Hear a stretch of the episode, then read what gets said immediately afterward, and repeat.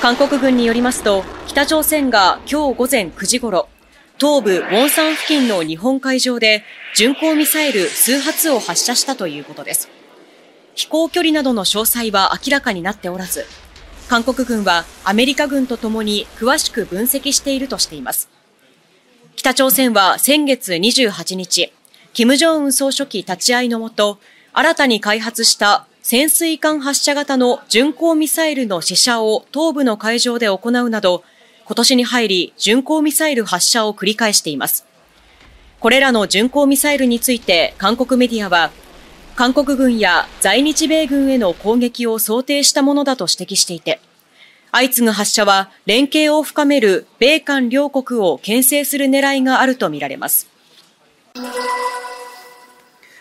元衆議院議員の柿沢水戸被告は、支援する前区長の木村弥生被告が出馬した去年4月の江東区長選挙をめぐり、区長選前に地元区議らに対し、合わせておよそ220万円を配り、買収するなどした公職選挙法違反の罪に問われています。今日の初公判で柿沢被告は、私の行為に端を発し、多くの人を巻き込み、大変申し訳なく思います。私の責任は重く争いませんと述べ、起訴内容を認めました。検察側は冒頭陳述で、柿沢被告の意向を受けたスタッフらが、木村被告の当選に向けた選挙運動を展開したと指摘し、現金配布については、柿沢被告が発案し、秘書に指示したなどと述べました。この裁判は公職選挙法の規定に基づき、迅速に審理される100日裁判で行われ、判決は来月14日に言い渡されます。ジャカルタの中心部に近い住宅街の投票所です。投票所は、投票所の多くはこのように屋外で仮設のテントです。次々に人が集まり、多くの国民が選挙に関心を寄せているのが伺えます。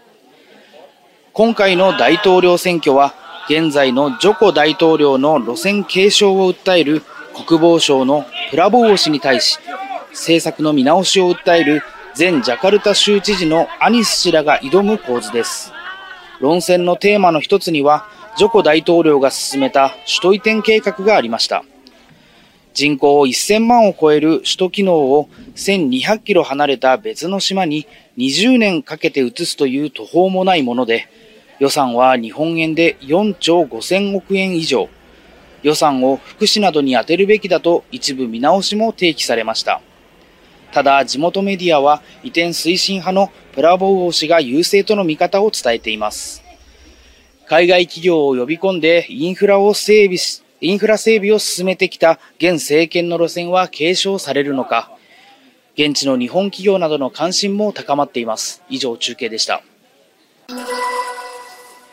窃盗などの疑いで逮捕されたのは、水戸市の塗装工、上原祐樹容疑者です。警察によりますと、上原容疑者は先月15日の夜遅く、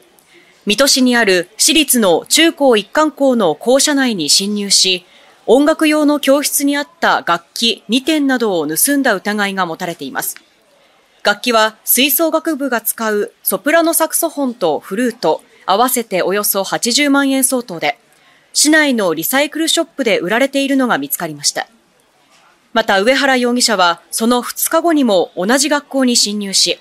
駆けつけた警察によって現行犯で逮捕されています。上原容疑者はいずれの容疑も認めていて、警察は動機などについて調べています。